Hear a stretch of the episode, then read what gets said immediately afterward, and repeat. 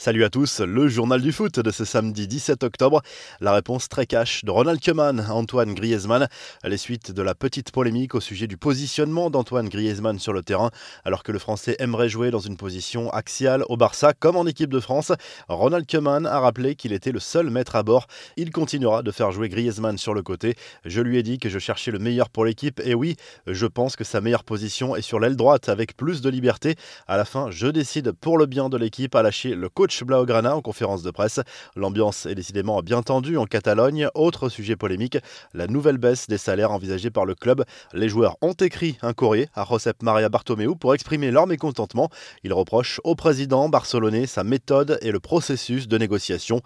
Des nouvelles rassurantes concernant Neymar. Thomas Tourel a laissé le Brésilien au repos vendredi soir lors du succès 4 à 0 à Nîmes en Ligue 1, mais la star parisienne sera bien présente pour le match de Ligue des Champions contre Manchester United, selon le coach parisien. Lors de cette rencontre au Costiar, Kylian Mbappé s'est offert un doublé. Sur l'ouverture du score, l'attaquant du PSG a rendu hommage à Lucas, un enfant malade à qui il a dédié son but. Autre fait marquant de cette rencontre, le mauvais geste de Loïc Landre sur Rafinha, qui se rappellera longtemps de son premier match en Ligue 1 Résultat carton rouge direct pour le défenseur nîmois. Kylian Mbappé, proche de l'action, au moment de ce geste façon kung fu, lâche une expression hallucinée qui en dit long sur le geste de Landre. Deux infos mercato à présent. Paul Pogba est désormais sous contrat jusqu'en juin 2022 avec les Red Devils, à en croire le Manchester Evening News. Manchester United aurait décidé de lever l'option pour prolonger de manière unilatérale le contrat du champion du monde. Il y avait une année supplémentaire en option, ce qui laisse une marge de manœuvre supplémentaire au club mancunien pour l'avenir du français. Et le joli coup de West Ham qui s'est offert Saïd Benrama, qui a brillé la saison dernière en Championship.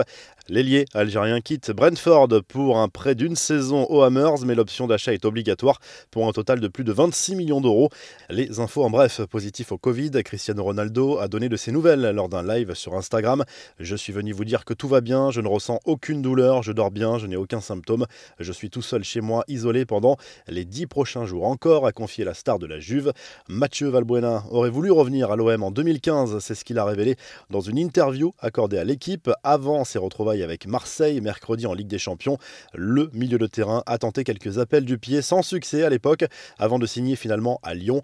Au Brésil, le club de Santos a décidé finalement de suspendre le contrat de Robinho en raison de la polémique née de sa condamnation pour viol en Italie. Depuis la décision du tribunal, Robinho n'a eu de cesse de clamer son innocence. Enfin, voici les nouveaux crampons de Paul Pogba dans une vidéo sur Instagram. Le joueur de Manchester United a dévoilé cette nouvelle paire personnalisé par Adidas et imaginé par le chanteur Pharrell Williams, Les Predators 20 plus Human Race. La revue de presse on file en Espagne avec le journal AS qui se penche sur le gros programme de ce samedi en Liga avec tous les cadors de sortie. Le Real Madrid reçoit Cadix à 18h30. Le Barça se déplace à Retafe dans la soirée. En Italie, superbe une de la Gazette dello Sport pour illustrer le derby entre l'Inter Milan et l'AC Milan programmé ce samedi à 18h.